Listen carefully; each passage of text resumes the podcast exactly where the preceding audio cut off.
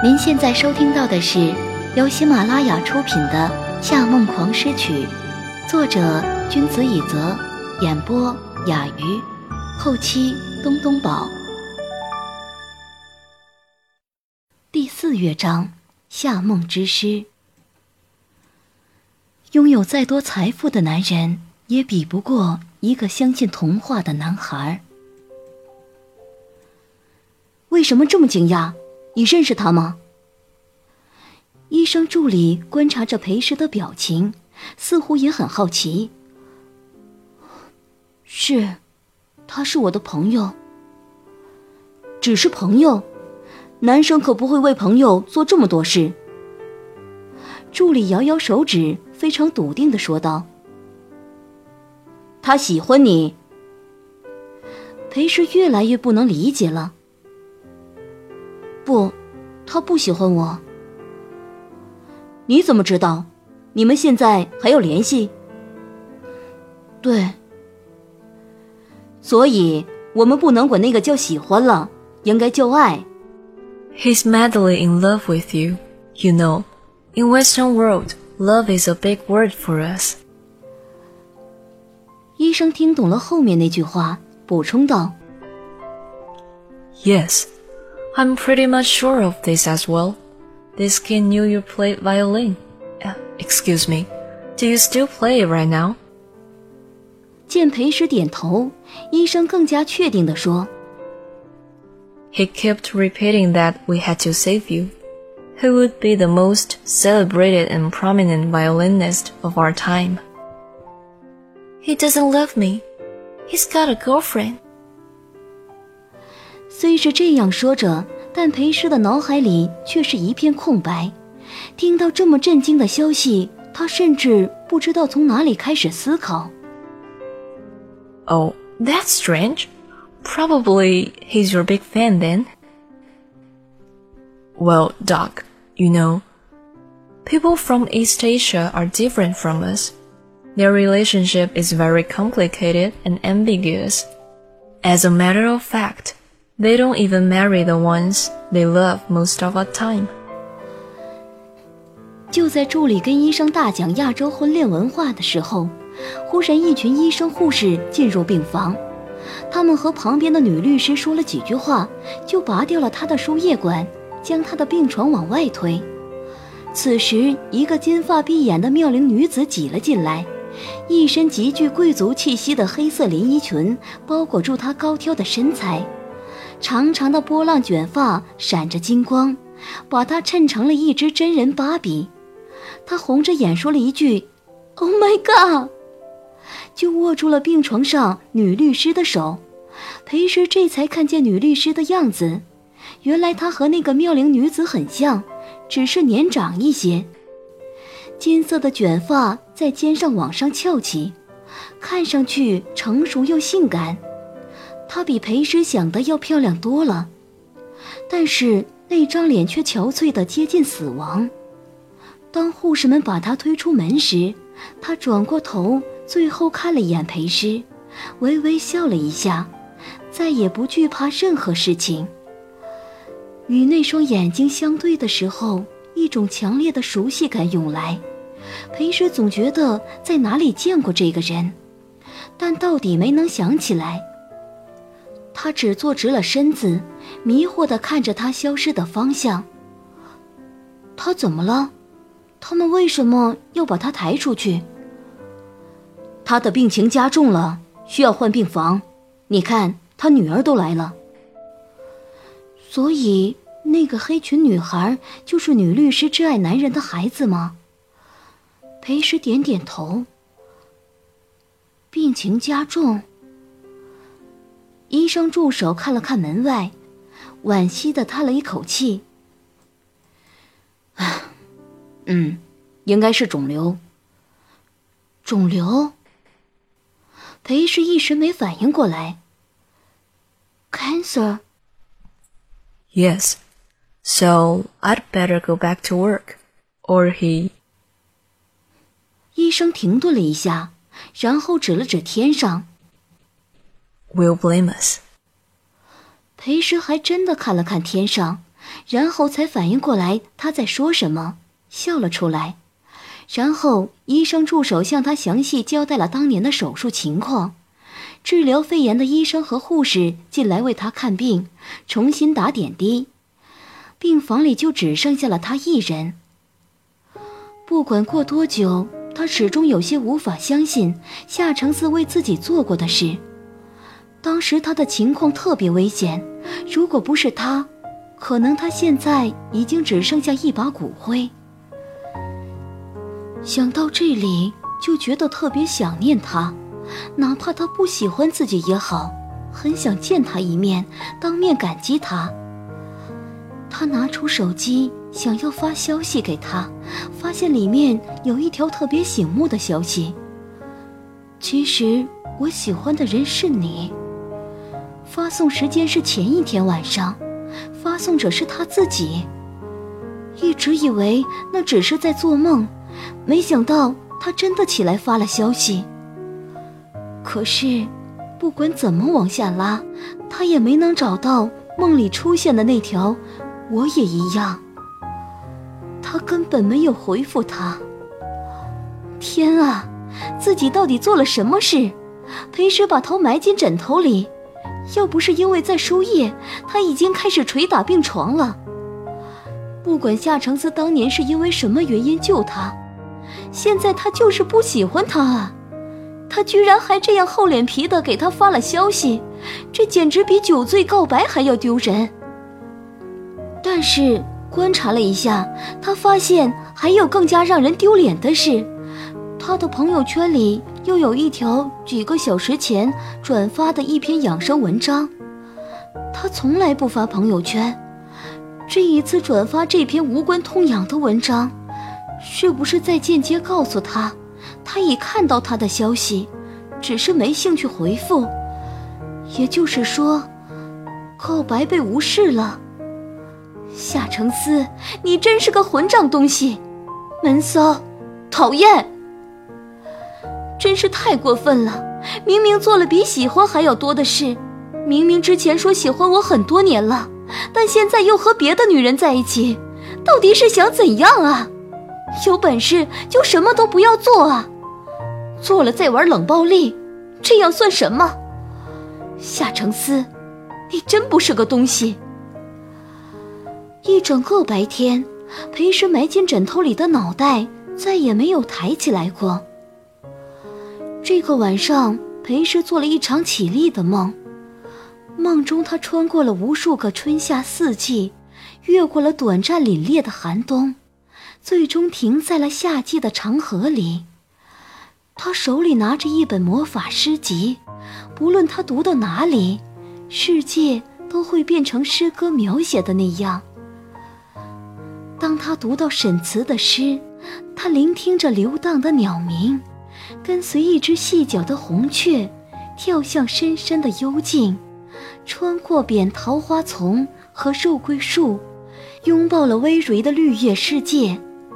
当他读到顾城的诗，昼夜不断交替，犹如双色的斑马条纹，犹如光亮甲壳虫的车辆穿梭在时光的隧道中。当他读到阿多尼斯的诗。他来到了绝望的城市，人们为谱写王座之歌，在其中互相厮杀吞食，用死者的鲜血作为墨水。最后，他读着费特的诗歌，看天上的星星都在空中连成一片，相互爱慕着，燃烧为火焰，化作为流星，飞行着坠落在。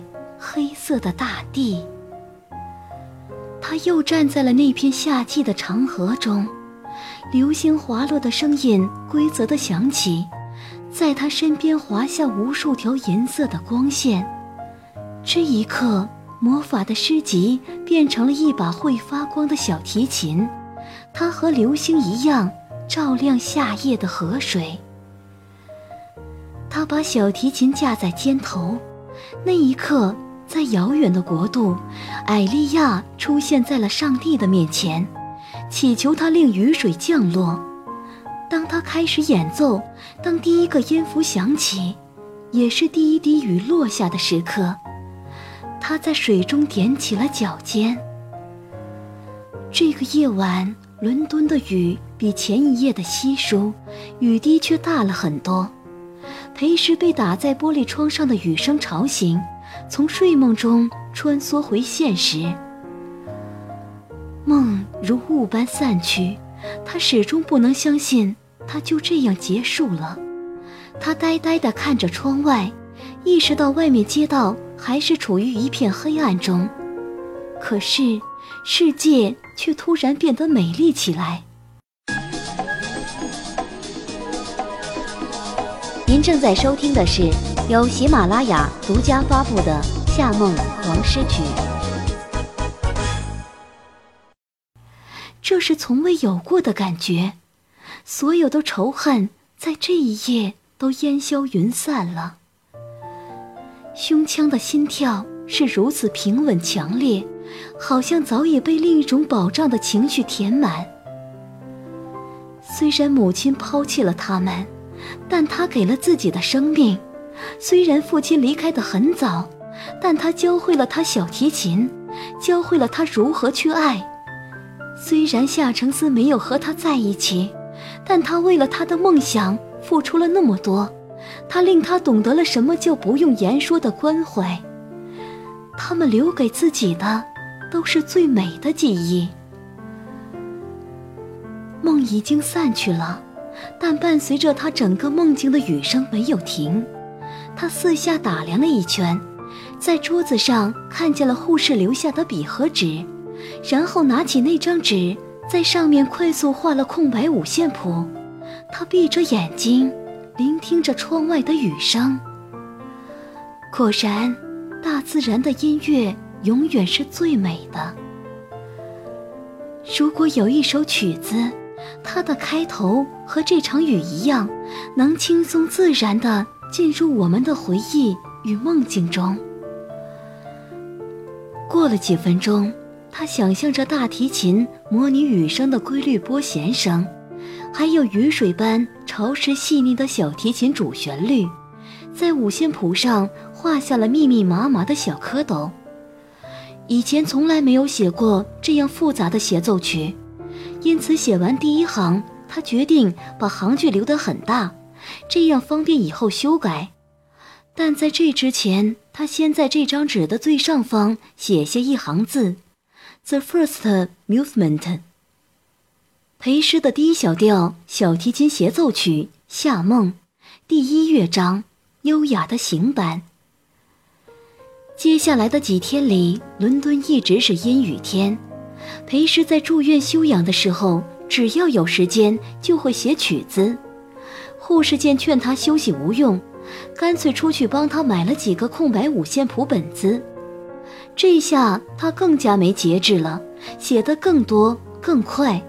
他不仅谱写了小提琴的部分，还把其他弦乐器的部分也写了下来。因为留下大段空白待写，一个本子很快就用完了。虽然他身边没有乐器，但是许多乐器轮流交叠的声音一直在耳边没有停过。有的时候，他做梦都会梦到这些曲子，甚至会在梦中把谱子写完，然后起来又会大肆作曲一番。他有的时候会打电话给周派德，为他哼唱自己的曲子。周派德一边抱怨他五音不全，一边又点评说。旋律还可以听，等你草稿写的差不多了，就拿谱子给我看看。他有时候还会发邮件给 Rich 夫人，问他许多关于弦乐队配合以及作曲的问题，对方给了他很多中肯的意见。因为没有好好休息，他的病好的并不快，但过了一周，他总算可以健健康康的出院了。走在伦敦的街头，他时而与大量的外国人擦肩而过，时而走到寂静无人的小巷，但灵魂却不再是孤立的。世界披上了生命的衣裳。他觉得自己是一只新生的海鸥，像张开折扇一样打开自己的翅膀，在自由的天空里飞翔。他去见了 Richie 夫人。This concerto will serve as an inspiration for a lot of composers in the future. 看过夏梦的草稿，Richie 夫人把它放下来。You'll finally make it，是。他也去见了周老师。贝多芬、莫扎特、巴赫，你最喜欢谁？周老师喜欢谁呢？莫扎特。我喜欢巴赫。看出来了，你写的曲子全是小调的。周派德将枯瘦的食指交握在桌子上，一脸庄严地看着他。不过，小调总是有些忧伤。艺术本身就是忧伤的。周派德思索了五六秒，嘴角露出了笑容。说的没错。他每天都会打电话给裴局，他已经迫不及待想他回去了，但他总是将回去的时间延后。他甚至还开始接了临时工。去古典乐团帮小提琴大师伴奏，去交响乐团充当背景流，去歌剧院为著名的歌唱家们演奏插曲。周派德时不时会去听他的演奏，但即便是在他充当群众演奏者的情况下，他也对他十分苛刻。这些都不是你的个人秀，哪怕你因为过度投入犯了一点错误，也不会有人注意到。在西方，你就算拉曲子变成了羊癫疯状，也不会有人觉得你奇怪。可你一旦回国，想要做到如此收放自如就很困难。这刚好是你训练的时候，别以为机会多就浪费了。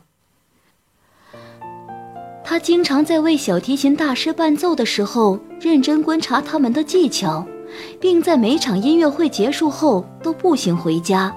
反复思索演奏的细节。有一天，他在牛津街路过一家甜品店，商店早已打烊，但橱窗里的灯依然全部亮着。甜品店因此变成了一个小型博物馆，展览着里面五颜六色的糕点。灯光在他们身上浅浅地落下一层金色的流沙。裴时并没有靠过去看那些糕点。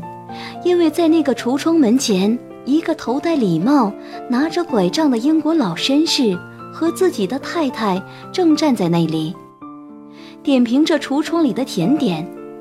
他们的背影略微佝偻，但是看上去却非常幸福。裴时完全被这一幕夺走了注意。他们的一生中，见证了伦敦多少的改变。当他们日渐年老，这里的喧闹已覆盖了当年的闲雅，一切都已不一样。可是，这位老绅士却依然可以穿着最好的衣服，挽着最爱人的手，去甜品店挑选他最喜欢的点心。他看见了商店里的鲜花与气球，这里是一个小小的天堂。承载着两个老人相伴一生的童心。第二天，周派德拿着小提琴，把他新写的片段演奏了四五遍，最后他意犹未尽地停下来，缓缓说道：“你新写的这一小段曲子，总是会让我想到去世十年的妻子。我很荣幸。”裴时微微一笑。因为我也是怀着同样的心情去写的。听众朋友，您刚刚收听到的是由喜马拉雅出品的《夏梦狂诗曲》，作者君子以泽，演播雅鱼，后期东东宝。更多精彩有声书尽在喜马拉雅。感谢您的收听。